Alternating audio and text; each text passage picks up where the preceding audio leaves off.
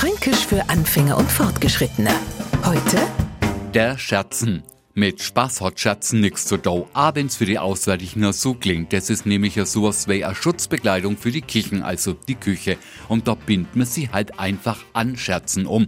Und jetzt mahnt man damit sei alles gesagt. Na, jetzt geht's erst los. Weil so hatten mir die Scherzen, no kummert am Ende sogar nur Auswärtiger drauf, was jetzt gemeint ist. Und das so einfach wollen wir es natürlich kaum machen. Also, hast bei uns die Schürze, der Scherzen. Das ist das gleiche wie der Buddha oder der Gurken.